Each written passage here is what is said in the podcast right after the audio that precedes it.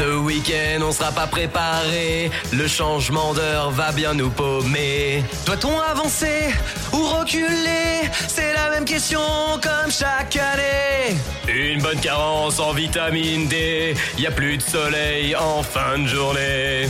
En plus de ça, j'ai galéré à changer l'heure de mon four encastré.